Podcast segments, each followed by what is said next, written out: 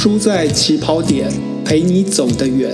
一个人走得快，一群人走得远。我是李立亨，让我们一起在书的世界里面发现新风景。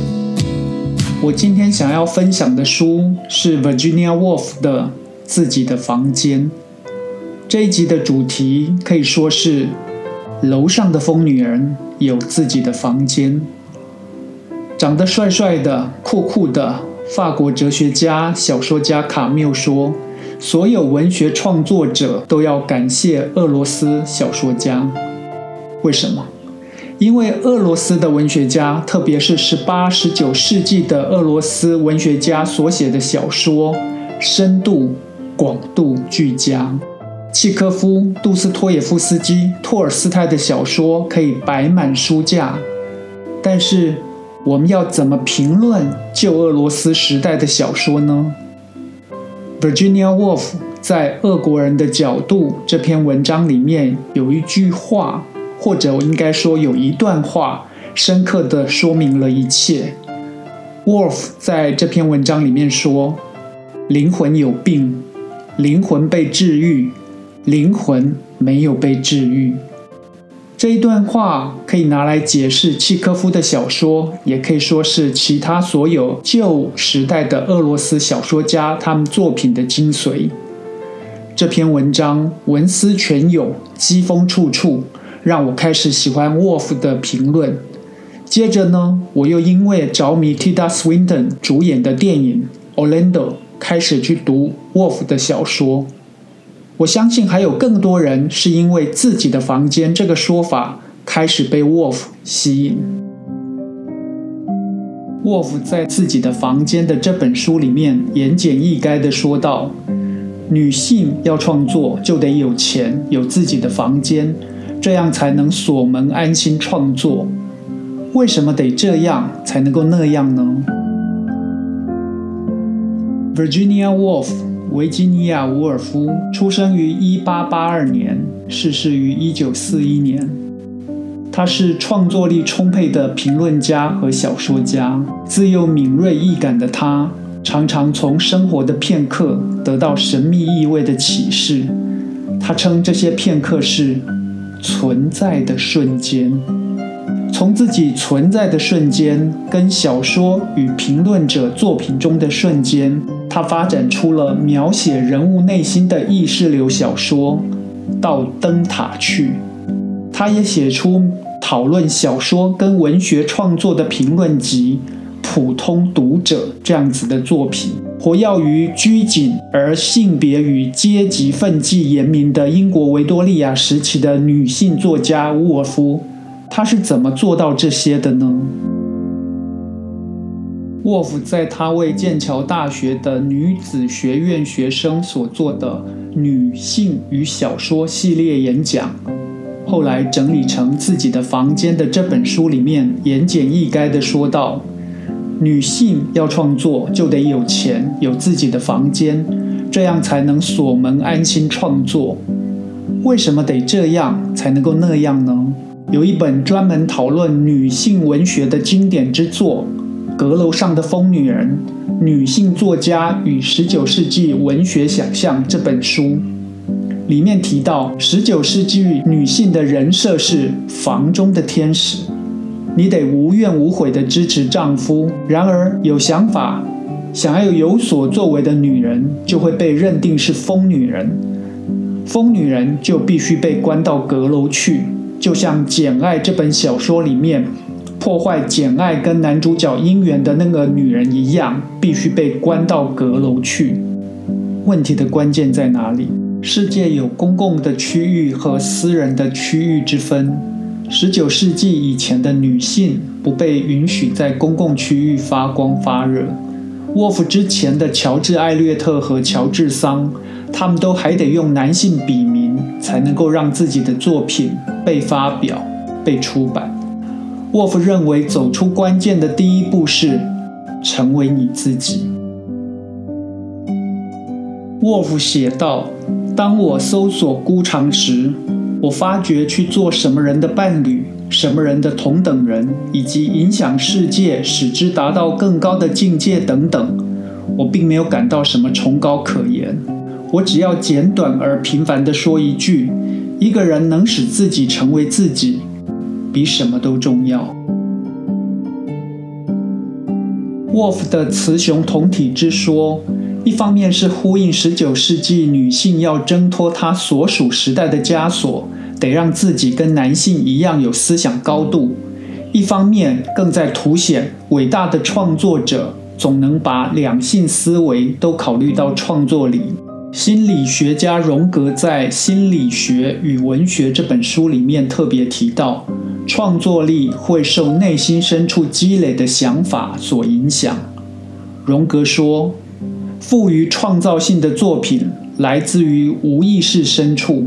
每当创作力占据优势，人的生命就受到无意识的统治和影响，进而违背主观愿望。意识到自我，就被一股内心的潜流所席卷，成为真正在发生的心理事件的。束手无策的旁观者，所以这许许多多存在的瞬间，就是打造出你之所以是你自己的基础。这个你可以是作者，可以是作者笔下的角色。这个你，雌雄同体。古希腊哲学家早在西元前就说过，人是衡量万物的尺度，是其所是，非其所非。按照沃尔夫跟许许多多女性创作者的眼光来看，这句话应该调整成：男人是衡量万物的尺度，而女人自然也含刮在万物之中。女人既然是物品，当然就可以任人处置。所以西蒙波娃才会指出，女性的地位就是第二性。波娃在《第二性》这个经典之作当中说道。怎么样才能够让老婆既是伴侣又是奴仆？这成了男人的重要课题。几千年来，男人的态度不断的改变，这使得女人的命运一直在变化。沃尔夫当然认为女人的命运应该由自己掌握。作为女性主义的先驱、女性书写的先行者，他一直都很有意识地强调。女性观点应该被包含在社会观点之中，不能被排除。沃尔夫在自己的房间里面给女性的建议是：无论用什么方法，我希望你们能够存够钱去旅行、去闲游、去冥想世界的过去、未来，看着书梦想，在街头巷尾徘徊。而且让思想的吊丝深深地沉入流水之中。闲游、冥想、梦想的建议，其实都来自于沃尔夫自己的生活实践。他从小就敏感，喜欢阅读，喜欢写作，但是他也从小就经常出现发疯的状态，并在十三岁开始就陆陆续续精神崩溃好几次。沃夫曾经说：“一般来说，崩溃之后，我都会产生迸发的感受，这是让我挺过来的东西。从心理学上面来讲，这些崩溃也有好处。人在崩溃的时候，躺在床上能够神游到最远、最陌生的地方，精神上面的忐忑、烦躁、惊慌。”同时，也让沃尔夫的笔下变得滔滔雄辩而深邃。沃夫在《论小说与小说家》这篇文章里面有一段话时常被引用。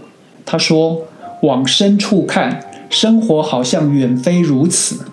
把一个普通的人物在普通的一天当中的内心活动考察一下吧。”他就是经常往深处看，所以看到许多常人没有看到的东西，同时也让自己身心俱疲。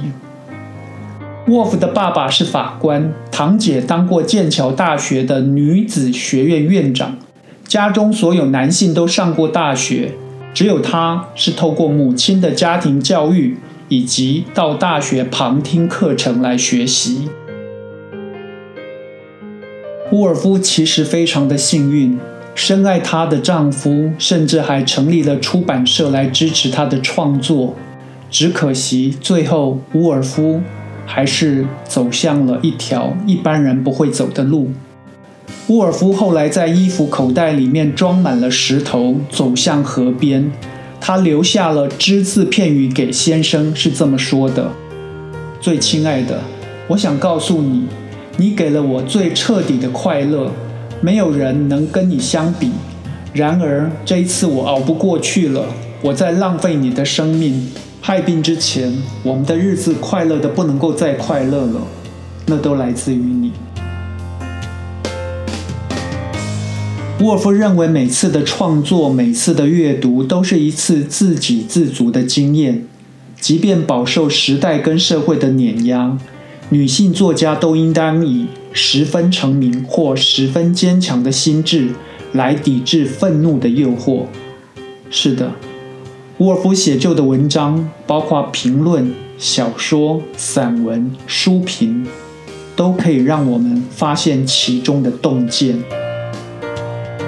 沃尔夫认为，每次的创作、每次的阅读，都是一次自给自足的经验。即便饱受时代跟社会的碾压，女性作家都应当以十分成名或十分坚强的心智来抵制愤怒的诱惑。是的，沃尔夫写就的文章，包括评论、小说、散文、书评，都可以让我们发现其中的洞见。